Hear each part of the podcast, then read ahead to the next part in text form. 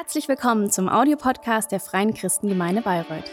Wir freuen uns, dass du dieses Angebot nutzt und wünschen dir viel Freude beim Hören der nachfolgenden Predigt.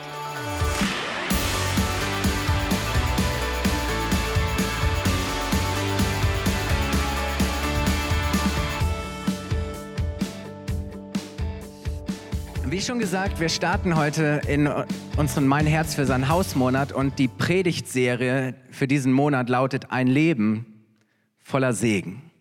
Ein Leben voller Segen. Ich glaube, dass jeder von uns den Wunsch hat, ein erfülltes, ein reiches, ein gesegnetes Leben zu haben. Und das ist ja auch genau das, was Gott uns schenken möchte, oder? Gott möchte uns segnen. Aber ist es nicht auch manchmal so, dass wir uns fragen, hey, funktioniert das wirklich so richtig? Ist unser Leben tatsächlich schon das, was wir uns unter einem Leben voller Segen vorstellen?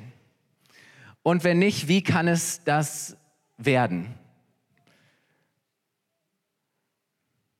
Und heute Morgen soll es um eine wesentliche Voraussetzung dafür gehen, nämlich, dass wir Gott an die erste Stelle in unserem Leben setzen. Ein Leben voller Segen beginnt damit, dass wir Gott tatsächlich an die erste Stelle in unserem Leben setzen. Dass wir nicht einfach nur darüber reden, ja, Gott ist mir das Wichtigste und er ist der Beste und Größte, sondern dass wir es auch wirklich praktizieren, indem wir ihm, und das ist heute Morgen das Thema, das Erste in unserem Leben geben. Dass wir das praktizieren, Gott zuerst in unserem Leben zu setzen, dass er zuerst kommt vor allem anderen. Und die Bibel macht an, an vielen Stellen deutlich, dass das ganz viel damit zu tun hat, wie wir mit unserem persönlichen Besitz, mit dem, was wir haben, mit unserem Geld umgehen. Und jetzt möchte ich gleich mal einklinken. Schalt jetzt bitte nicht gleich ab, weil du denkst, jetzt geht's schon wieder ums Geld und darum, den Zehnten zu zahlen. Und das ist doch gesetzlich, das macht doch nur Druck. Ähm, all diese Dinge, ähm, das hat doch auch keine besondere Bedeutung oder Relevanz für meine Beziehung zu Gott. Das ist einfach nur gesetzlich nichts, was, was ich heute brauche. Ich weiß, du denkst nicht so. Aber weißt du, die Frage ist, ob wir das biblische Prinzip, ob wir die lebenspendende Wahrheit dahinter wirklich schon verstanden haben. Dass wenn wir nämlich Gottes Willen darin ernst nehmen und befolgen, es unseren Glauben, unsere Beziehung zu Gott auf eine ganz besondere Weise stärkt. Dass es etwas von, von Gottes Segen in unserem Leben freisetzt, was wir uns vielleicht nicht mal vorstellen können.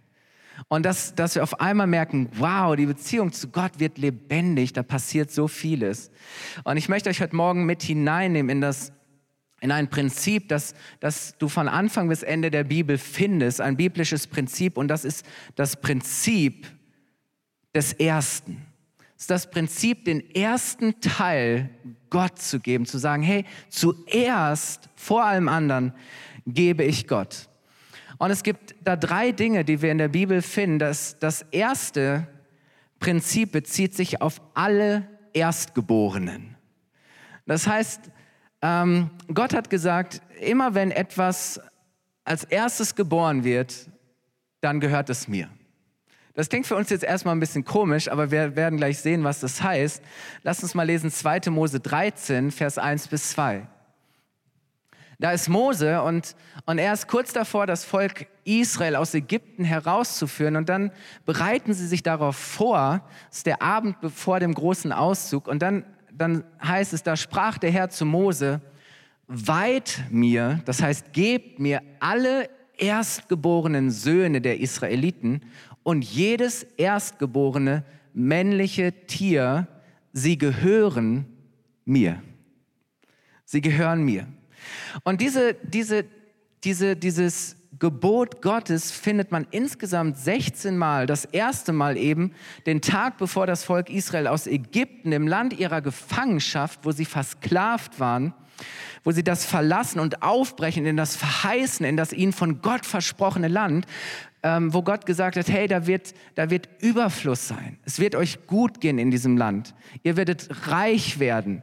Ihr werdet, ihr werdet wachsen. Ihr werdet euch entwickeln. Es war eine großartige Perspektive.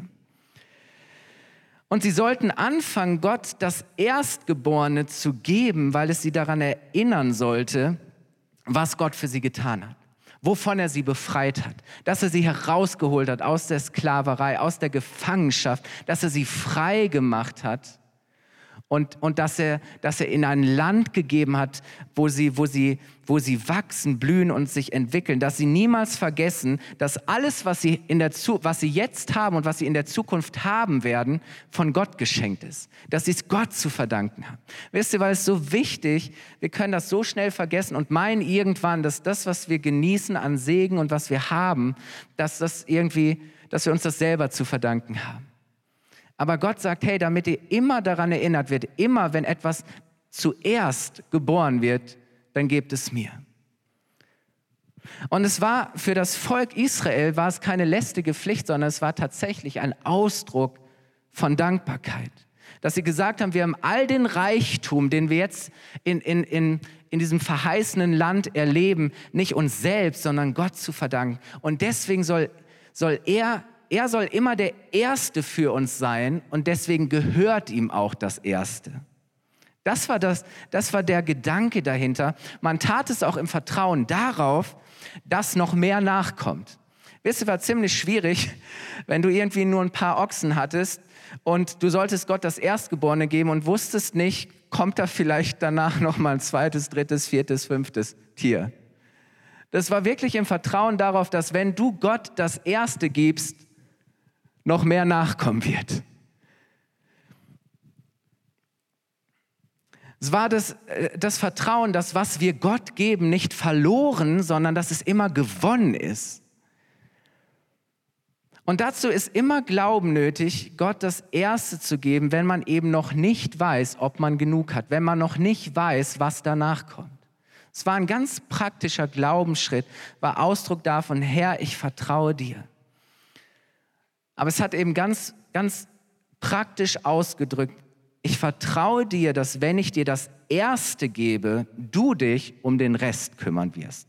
Versteht ihr das? Dass wenn ich dir das Erste gebe, du dich um den Rest kümmern wirst. Dass wenn Gott zuerst kommt in meinem Leben, ich dabei nicht zu kurz komme. Und ist das nicht unsere Sorge und unsere Angst, dass wir immer meinen, wir müssen zuerst, weil sonst kommen wir zu kurz. Aber indem sie dieses Prinzip gelebt haben, haben sie Glauben ganz praktisch ausgedrückt zu sagen, wenn Gott zuerst kommt, dann komme ich nicht zu kurz. Das ist Glauben, ihr Lieben. Und Gott bezog eben dieses Erste nicht nur auf das, was geboren wurde, sondern auch auf all das, was geerntet wurde. Dass der erste Teil jeder Ernte ihm gegeben wurde. Das war das Prinzip der Erstlinge. Und das lesen wir zum Beispiel in 2. Mose 23, Vers 19. Da heißt, da sagt Gott, bringt das Beste von den ersten Erträgen in das Haus des Herrn eures Gottes. Das Beste von den ersten Erträgen. Ist das nicht spannend? Weil was wir ganz oft machen, ist, dass wir Gott nicht das Erste geben, sondern dass wir ihm die Reste geben. Das, was am Ende übrig ist, wenn wir meinen, dass wir genug haben. Und ganz ehrlich, es macht einen großen Unterschied, ob jemand zuerst oder zuletzt kommt. Ich erinnere mich noch daran, als mein Zwillingsbruder und ich klein waren und meine Eltern hat, haben irgendwie einen Geburtstag, eine Party gefeiert, die abends war und wir mussten schon ins Bett gehen und es wurde immer irgendwas Leckeres gekocht, oder? Und wir so, oh, wir wollen auch was davon. Und dann hieß es immer, erst die Gäste und wenn dann noch was übrig ist, dann bekommt ihr am nächsten Tag die Reste. Und ihr glaubt gar nicht, wie sehr wir gehofft haben, dass die Gäste nicht so hungrig waren und dass wir noch am nächsten Tag etwas von den Resten bekommen haben. Kennt ihr das Resteessen? nee? Ihr habt immer mehr als genug gehabt. Aber wie oft nehmen wir für uns das Erste und Gott kriegt die Reste? Wenn wir meinen, genug zu haben, dann bekommt er, was wir dann nicht mehr brauchen. Aber weißt du, Gott verdient das Erste. Ihm gehört das Erste und nicht die Reste. Also du musst nur zwei Buchstaben verdrehen. Erste, stell das R nach vorne und du hast die Reste. Das ist ein kleiner Unterschied in der Formulierung, aber es macht so einen, groß, es macht so einen großen Unterschied. In Sprüche 3, Vers 9 bis 10 heißt es, Ehre den Herrn. Und da denken wir gleich, wenn es darum geht, Gott zu ehren, dann, dann heißt es, hey, ich bin stark im Lobpreis und ich halte alle seine Gebote und bemühe mich, ähm, das zu leben. Aber es heißt, ehre den Herrn mit deinem Besitz und mit den Erstlingen, mit dem ersten all deines Einkommens, so werden sich deine Scheunen mit Überfluss füllen und deine Keltern von Most überlaufen. Ist der, wir denken manchmal, dass wenn wir Gott das Erste unseres Einkommens geben, dass wir dann leer, leer ausgehen. Aber Gott sagt, nein, wenn du das tust, wird genau das Gegenteil passieren. Deine Scheunen werden überfüllt sein und deine Fässer, deine Vorratsräume werden sogar überfließen. Da wird kein Mangel sein, sondern es wird Segen da sein.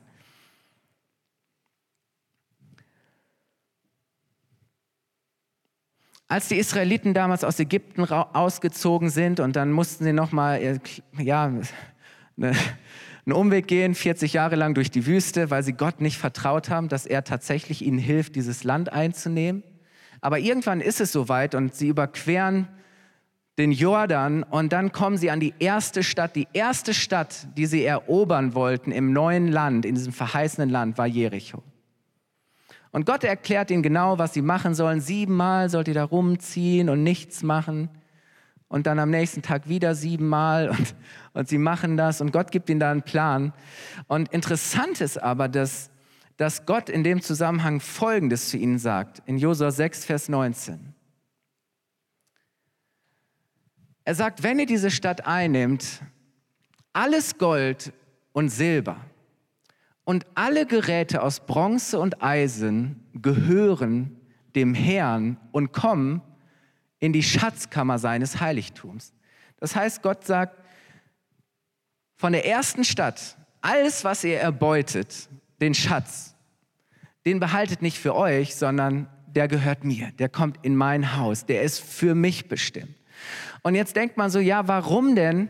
So, sie kommen da in dieses Land und nehmen Jericho ein und sie haben, machen eine fette Beute und Gott sagt, nee, nee, lass, das ist noch nicht für euch, das ist erst, erst für mich. Warum? Weil Jericho war die erste Stadt. Und all die anderen Städte danach, die sie eingenommen haben, durften sie die Beute für sich nehmen und haben sie, unter, haben sie aufgeteilt. Und wisst ihr, ich glaube nicht, dass sie dabei arm geworden sind, sondern dass jeder hinterher reicher war. Aber es ist, auch hier merken wir dieses Prinzip, dass, dass, dass Gott sagt, die Beute in der ersten Stadt, das erste gehört mir. Wisst ihr, und Früher waren die Leute Viehzüchter, sie waren Bauern und dementsprechend waren Tiere und Früchte ihre Erstlingsgabe, das, was sie Gott als erstes gaben. Wir haben heute meistens andere Jobs, also die wenigsten, ähm, ja, vielleicht noch in der Landwirtschaft, aber wir haben Jobs und wir haben unser monatliches Einkommen, oder? So, unsere Erträge sind das, was am Ende des Monats oder am Anfang des Monats ähm, auf unserem Konto landet. Und die Frage ist ja, wenn ich mein monatliches Gehalt bekomme am Monatsanfang, ähm, wohin geht eigentlich das erste Geld? Was sind eigentlich die ersten Dinge, wohin ich gebe? Na, ich zahle erstmal so meine ganzen Beiträge und Anteile für die Renten und Sozialversicherung. Ich gebe meine Lohnsteuer ab und dann geht vielleicht, äh, gehen drei Zehntel, 30 Prozent vielleicht ans Wohnen. Ähm, dann ähm, Auto. Ich weiß nicht, ob du dein Auto finanziert hast, aber ähm, ein Teil geht ans Auto. Ähm, dann hast du vielleicht etliche Versicherungen, weil du dich absicherst. Dann geht ein Teil an McFit dann geht ein Teil an, an die Telekom für deinen Handyvertrag, dann zahlst du einen Teil für dein Netflix-Abo, dann schaffst es vielleicht noch einen Teil zu sparen, weil du sagst, hey, ja, ich habe Ziele und ich möchte äh, vorsorgen.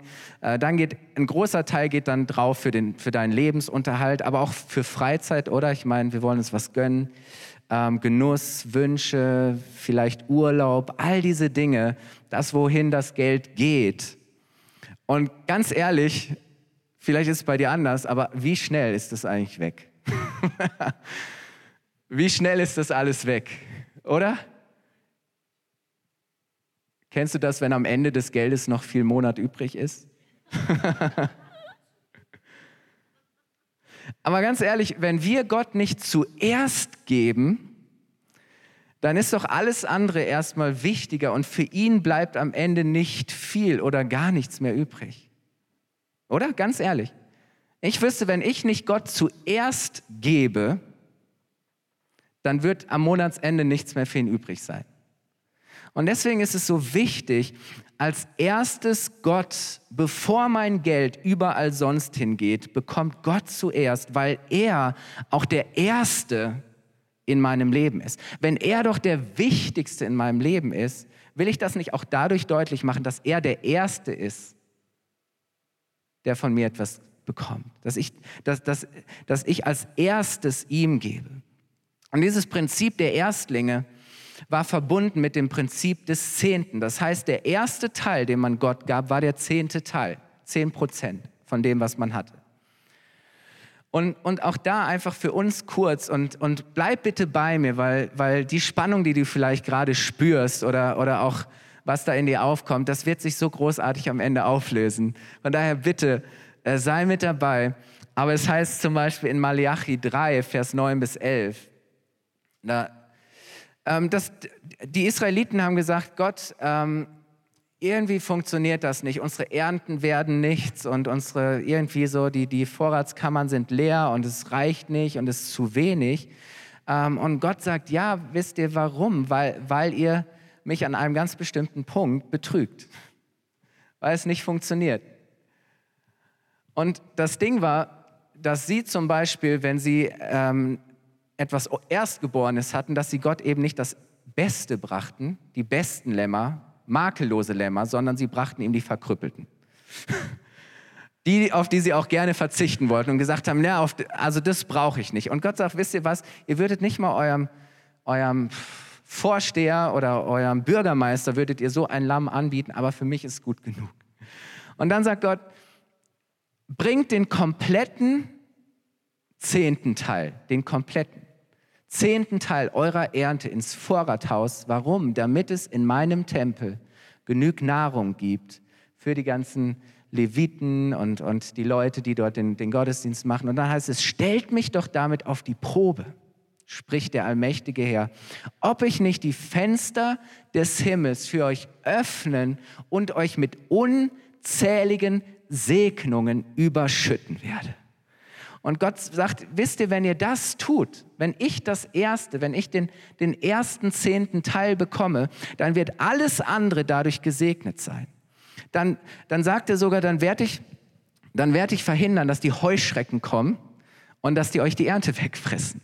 So, das heißt, Gott sagt, wenn ihr das tut, dann bewahre, schütze, erlöse ich den kompletten restlichen Teil. Und Gott sagt, wisst ihr, aber der, der springende Punkt ist, ihr müsst mir vertrauen. Sagt, und ihr dürft mich an dem Punkt wirklich auf die Probe stellen. Und das sagt Gott im Übrigen in der Bibel nur an dieser einzigen Stelle. Dass Gott sagt, weißt, wenn ihr mich in einer Sache prüfen könnt, dann an dem Punkt. Und weißt du, Gott tut das nicht für sich, sondern er tut es für dich. Weil er sagt, ich möchte, dass du diesen Segen und dass du all die Segnungen, die, die daraus wachsen, dass du in den Genuss davon kommst.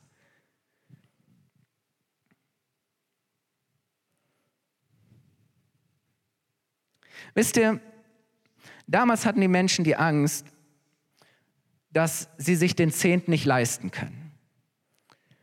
Und sie haben gesagt, es kommt nicht so genau darauf an, es geht uns besser, wenn wir mehr für uns behalten. Aber das Ergebnis war, dass sie am Ende viel weniger davon hatten. Und ich glaube, dass wir für uns eine Entscheidung treffen. Möchte ich lieber 90 Prozent, die gesegnet sind, oder möchte ich 90 Prozent, die es nicht sind?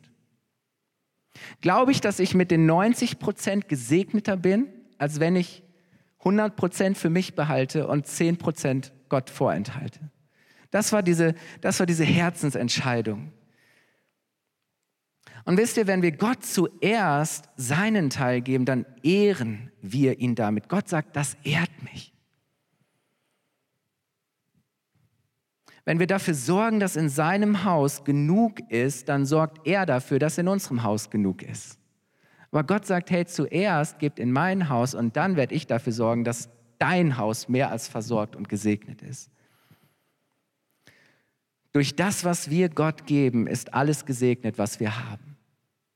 Das, das war die Idee und das Prinzip dahinter. Und wisst ihr, wenn man das so hört, dann, ähm, dann merkt man vielleicht auch schnell, dass es letztlich hierum geht. Es ist eine, eine Herzenssache, es ist eine Frage des Vertrauens, es ist eine, eine Herzensangelegenheit. Und vielleicht denkst du, hey, die ganze Sache mit Erstgeborenen und Erstlingen und dem Zehnten, das galt doch unter dem Gesetz. Und wir leben doch heute unter der Gnade. Für uns ist das doch gar nicht mehr gültig und relevant und wir müssen das doch alles gar nicht mehr. Und interessant ist, dass dieses Prinzip schon Bedeutung hatte und, und praktiziert wurde, schon lange bevor es das irgendein Gesetz gab. Wisst ihr, das war schon, das war schon gelebt, das wurde schon gelebt, das taten Menschen schon einfach aus ihrem Herzen heraus, bevor Gott irgendwann daraus ein Gebot gemacht hat und gesagt hat, das sollen wir tun. Und das ist total interessant und ich, ich möchte dich da einfach mit reinnehmen zu verstehen, dass, dass wenn wir dieses Prinzip leben, dass es nicht zuerst was mit, mit Gesetz zu tun hat, sondern mit unserem Herzen. Wisst ihr, und das, das fängt schon ähm, am Anfang der Bibel, am Anfang der Schöpfung an, nämlich mit Kain und Abel. Und ich möchte mal mit euch lesen 1. Mose 4, Vers 3 bis 5. Da heißt es, nach einiger Zeit, oder in einer anderen Übersetzung heißt es, nachdem etliche Zeit vergangen war, brachte Kain dem Herrn eine Gabe von den Früchten des Erdbodens dar. Auch Abel brachte eine dar von den Erstlingen seiner Herde und von ihrem Fett. Und das heißt, beide, beide bringen Gott etwas, beide präsentieren Gott ihre Gabe.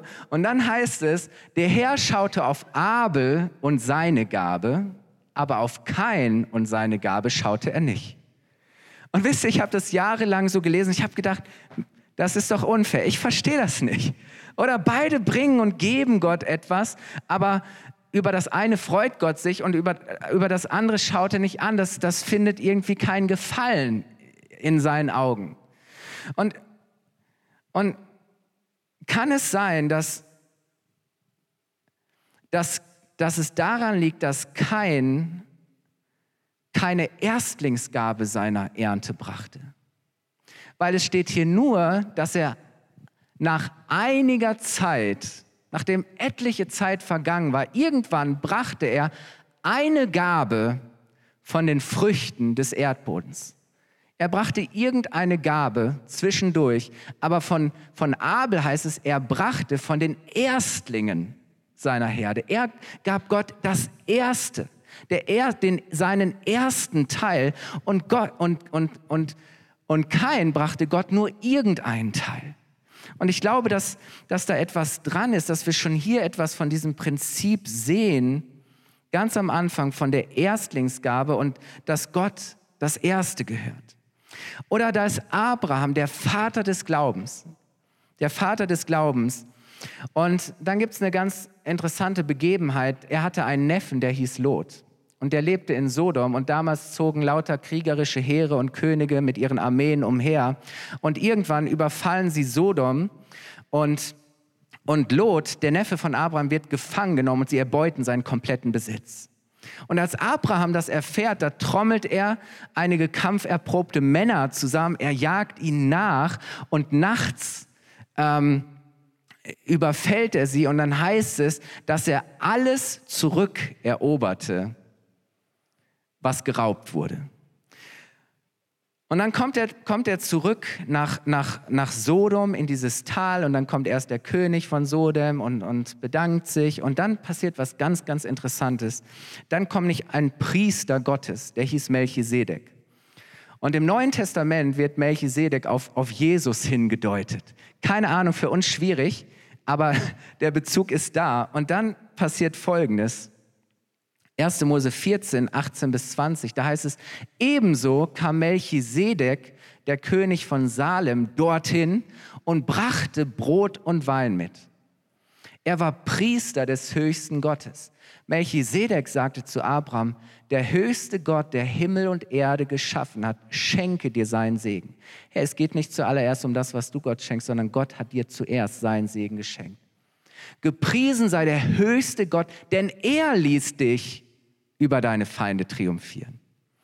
Und dann heißt es, da gab Abraham Melchisedek den zehnten Teil von allen Gütern, die er zurückerobert hatte. Wow.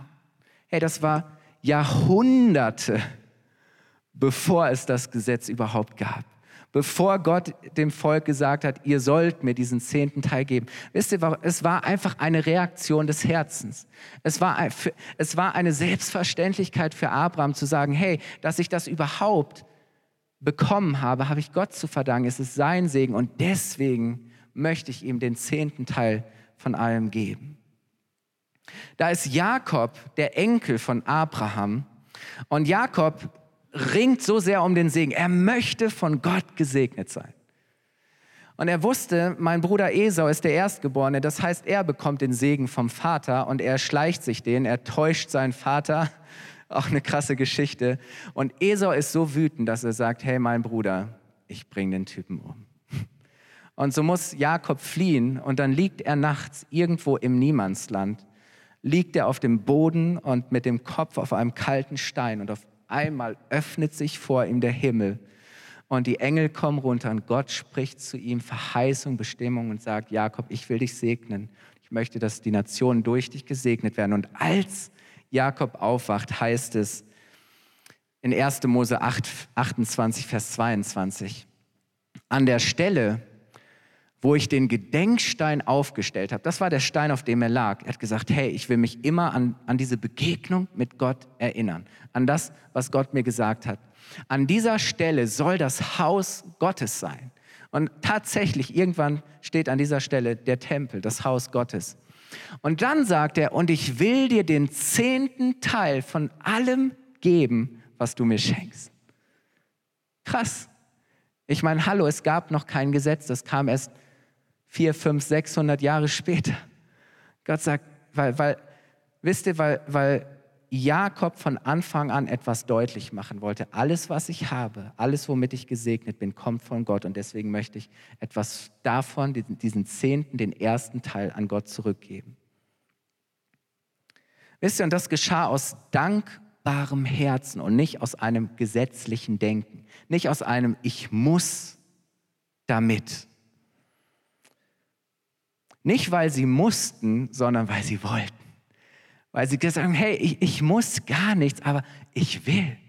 Hey, ich will die Gelegenheit nutzen, deutlich zu machen, dass Gott für mich an erster Stelle steht. Und deswegen bekommt er mein Erstes und mein Bestes. Es ist interessant, dass, dass Jesus sogar im Neuen Testament diese Praxis bestätigt. Da waren nämlich die Pharisäer, die waren immer ganz, ganz genau äh, drauf aus, das Gesetz zu erfüllen. Und sie waren total kleinlich in dem Ganzen. Und sie haben das mit dem Zehnten auch sehr ernst genommen. Und Jesus sagt dann einmal zu ihnen, Matthäus 23, Vers 23, Sorgfältig achtet ihr darauf, auch noch vom geringsten Teil eures Einkommens den zehnten Teil abzugeben. Doch um die wahrhaft wichtigen Dinge des Gesetzes wie Gerechtigkeit, Barmherzigkeit und Glauben kümmert ihr euch nicht. Und dann kann man vielleicht meinen, dass Gott sagt, lasst das mit dem Zehnten, das ist eh gesetzlich. Äh, bemüht euch um Gerechtigkeit, glaubt, seid barmherzig. Dann sagt er, ihr sollt den Zehnten geben, gewiss. Aber ihr dürft die viel wichtigeren Dinge darüber nicht vernachlässigen. Das heißt, hey, das ist nicht das Zentrale, aber, aber das ist wichtig Und das sollt ihr tun, aber ihr sollt das andere nicht lassen. Wisst ihr, und ja, es ist schwierig, wenn wir nur das nehmen und meinen, hey, wenn ich das tue, dann ist alles safe und das ist alles, worum es geht. Nein, nein, es geht um so viel mehr. Aber Jesus sagt, hey, das ist, was ihr tun sollt. Aber darüber hinaus ist das andere so viel wichtiger. Aber interessant, dass Jesus ähm, hier das Gesetz bestätigt. Und manchmal meinen wir so, hey, ja, ähm, durch Jesus hat das Gesetz ja keine Gültigkeit mehr und keine Bedeutung für uns und das ist alles nicht mehr relevant. Aber interessant ist ja, dass Jesus, dass Jesus eigentlich noch einen viel größeren und höheren Maßstab uns für unser Leben zeigt. Und, und äh, wir lesen mal Matthäus 5, 18 bis 20. Da sagt Jesus zu den Jüngern, ich versichere euch, solange der Himmel und die Erde bestehen, wird selbst die kleinste Einzelheit von Gottes Gesetz gültig bleiben, so lange bis ihr Zweck erfüllt ist. Da sagt er, aber ich warne euch, nur wenn eure Gerechtigkeit die der Schriftgelehrten und Pharisäer weit übertrifft, wenn ihr eine bessere Gerechtigkeit, eine andere Gerechtigkeit lebt, kommt ihr ins Himmelreich. Und ich meine, wir denken so, Gott, also du hast doch gesagt, wir müssen das Gesetz nicht mehr erfüllen, um zu Gott zu kommen. Und jetzt sagst du, hey, wir müssen sogar noch besser sein als das Gesetz, um in den Himmel zu kommen. Und wisst ihr, wir können das nur verstehen, ähm, wenn wir erkennen, dass Gnade bewirkt, dass wir viel mehr tun können, als das Gesetz verlangt. Das, was Gnade in deinem Leben bewirkt, wenn Gottes Liebe dich berührt, dein Herz verändert, bewirkt so viel mehr und hat so viel größere Auswirkungen in deinem Leben, als wenn du einfach nur versuchst, stumpf und gehorsam irgendwelche Gesetze zu erfüllen. Weißt du, weil wenn Gott dein Herz verändert, dann wirst du gewisse Dinge aus deinem Herzen frei, gerne, selbstverständlich tun. Es wird dir nicht schwerfallen.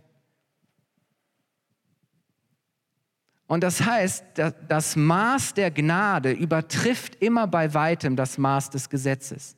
Gott sagt, hey, wisst ihr, das Gesetz ist so ein, ein Minimummaßstab. Das Gesetz sagt, du sollst nicht Ehe brechen. Ich aber sage euch, wenn du nur schon eine andere Frau begehrst, oder auf eine bestimmte Art und Weise ankommst, hast du schon die Ehe gebrochen.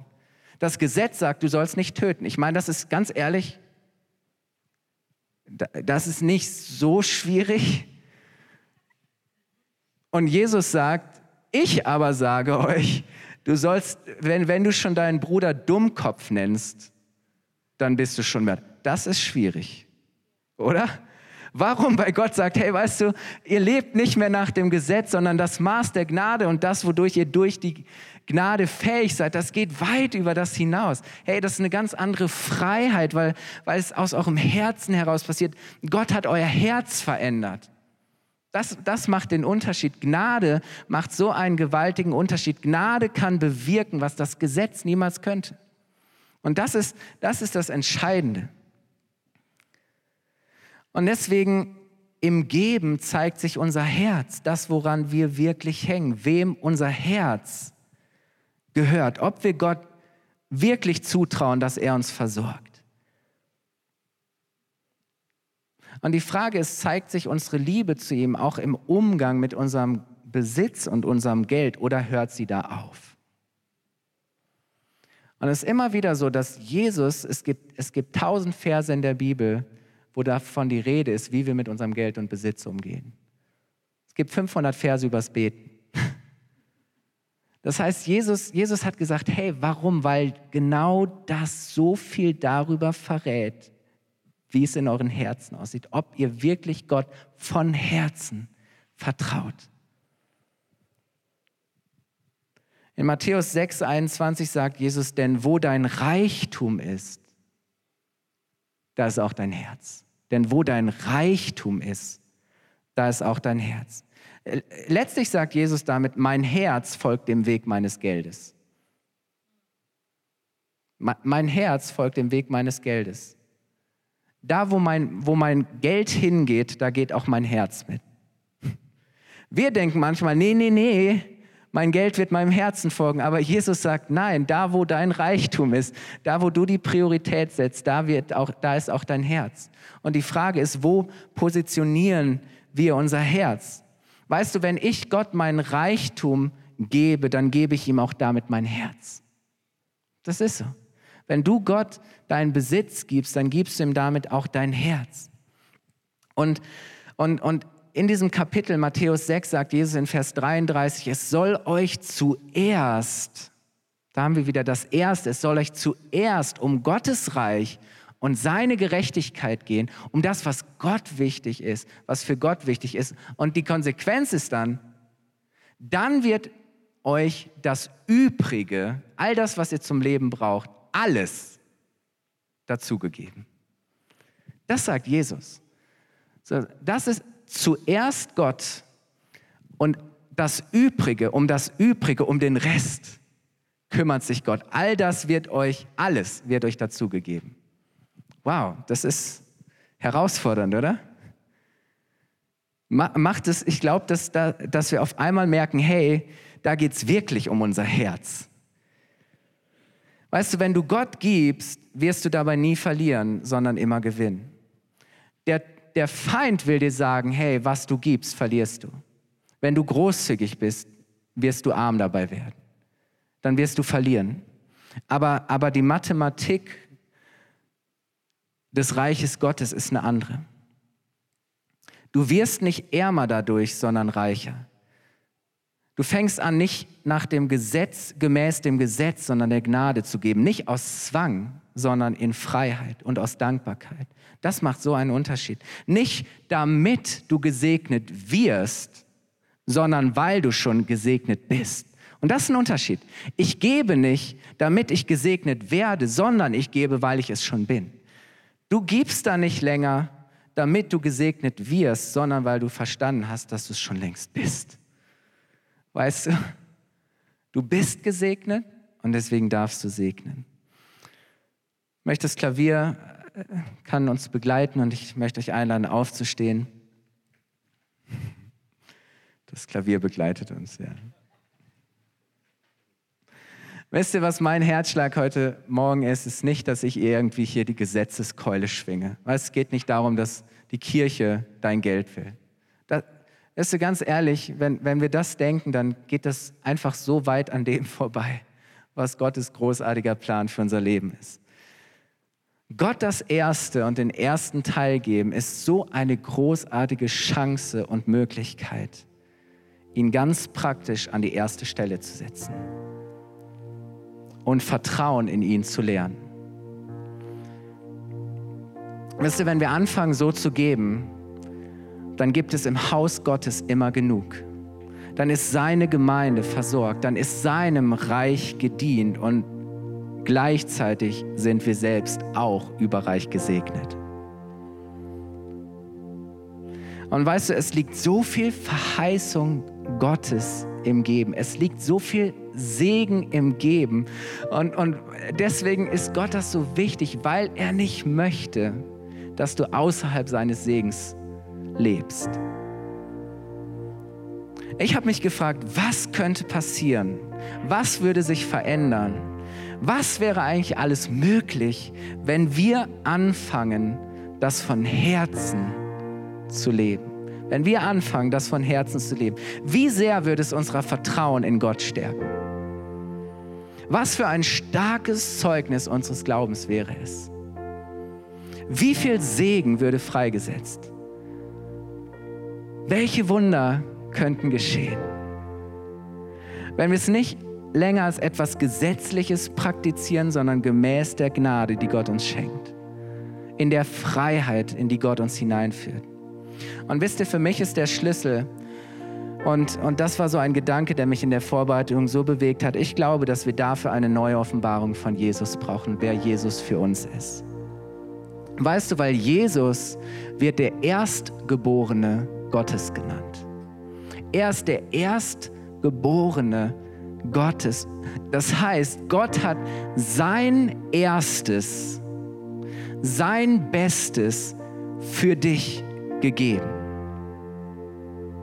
Jesus ist das Erstlingsopfer, das, was Gott zuerst geopfert hat, durch das alle, die ihm im Glauben folgen, freigekauft und erlöst und versöhnt und geheiligt und gesegnet sind. Paulus sagt, dass Jesus in allem der Erste ist und dass er der Erste unter vielen ist. Weißt du, weil als er gegeben hat, hat er es schon im Glauben und Vertrauen darauf gegeben, dass du dadurch gesegnet bist, dass du dadurch gerettet bist, dass du dadurch erlöst bist von deiner Schuld, dass dir vergeben ist, dass du freigekauft bist. Jesus gab dieses Opfer, er hat sich selbst als erster gegeben, um dir Leben zu schenken damit du wieder in die Beziehung zu deinem Vater im Himmel zurückkommst und gesegnet bist. Und weißt du, wenn, wenn ich mein erstes Gott gebe, dann drücke ich damit meine Dankbarkeit dafür aus, dass er sein erstes für mich gegeben hat. Und das, das motiviert mich, weil dann weißt du, hey, das, das ist das Herz des Gebens. Das passiert, wenn ich wirklich verstanden habe und erkannt habe und dadurch verändert bin, was Jesus für mich ist was er für mich gegeben hat. Wisst ihr, und, und wir geben nicht, wir, wir geben, weil wir mehr Menschen gewinnen wollen. Wir geben, damit immer genug in seinem Haus ist, sodass immer noch mehr Menschen kommen können und dass die Ehre von Jesus größer und größer und größer wird, weil er dadurch geehrt wird. Und weißt du, und indem wir das tun, als Kirche leben, erlebt jeder einzelne von uns den Segen, den Gott für ihn bereithält. Weißt du, dann wirst du merken, wie dein Haus gesegnet ist. Dann wirst du merken, wie das gesegnet ist, was du hast. Und ich wünsche mir so sehr, dass Gottes Geist einfach an der Stelle heute Morgen zu dir spricht. Und ich möchte dafür beten, dass Gott uns wirklich in diese Freiheit hineinbringt, dass er uns dieses Herz schenkt, dass wir ihm vertrauen und dass wir anfangen, ihn an dieser Stelle ernst zu nehmen, zu prüfen und zu sagen, Herr, ja, ich will wirklich im Glauben an dich leben. Ich möchte wirklich lernen, dir zu vertrauen und ich möchte dich auch ehren durch meinen Besitz und dadurch, dass, dass ich dir das Erste gebe, möchte ich zum Ausdruck bringen und ein, ein, bekennen, dass du für mich an erster Stelle stehst, vor allem anderen, dass du vor allem anderen kommst. Herr, ja, ich danke dir, dass du durch dein Wort zu uns sprichst. Hier ist der Buchstabe des Gesetzes tötet, aber der Geist, dein Geist macht lebendig, er bringt Leben hervor. Ja, so wollen wir nicht irgendwelche toten Werke tun, ja, sondern wir wollen, dass durch deinen Geist Leben, Dinge zum Leben erweckt werden. Jesus, ich danke dir, dass du das größte Opfer bist, dass du die Erstlingsgabe Gottes für uns bist, dass du dich gegeben hast damit wir durch dein Opfer freigekauft, erlöst und gesegnet und befreit sind. Herr, ich danke dir für diese wunderbare Gnade und lass unser Leben doch, doch ein Zeugnis der Dankbarkeit, ein Ausdruck der Dankbarkeit sein für das, was du für uns getan hast. Ja, dass wir eben nicht mehr unter dem Gesetz leben, sondern dass du das Gesetz erfüllt hast und dass wir jetzt ein Leben führen können gemäß deiner Gnade, das weit über das hinausgeht, was irgendwelche Gesetze von uns fordern. Vater, und so danke ich dir, dass du jetzt wirklich auch jedem Einzelnen da ähm, in seinem Herzen auch ähm, Vertrauen schenkst, Herr. Dass du uns hilfst, da Schritte zu gehen. Vater, ich möchte dich bitten, dass du jedem heute Morgen persönlich zeigst, was das für ihn bedeuten oder zeigen kann. Herr, und ich danke dir für den Segen, den du freisetzt dadurch, dass wir an, diesem, an dieser Stelle dir vertrauen.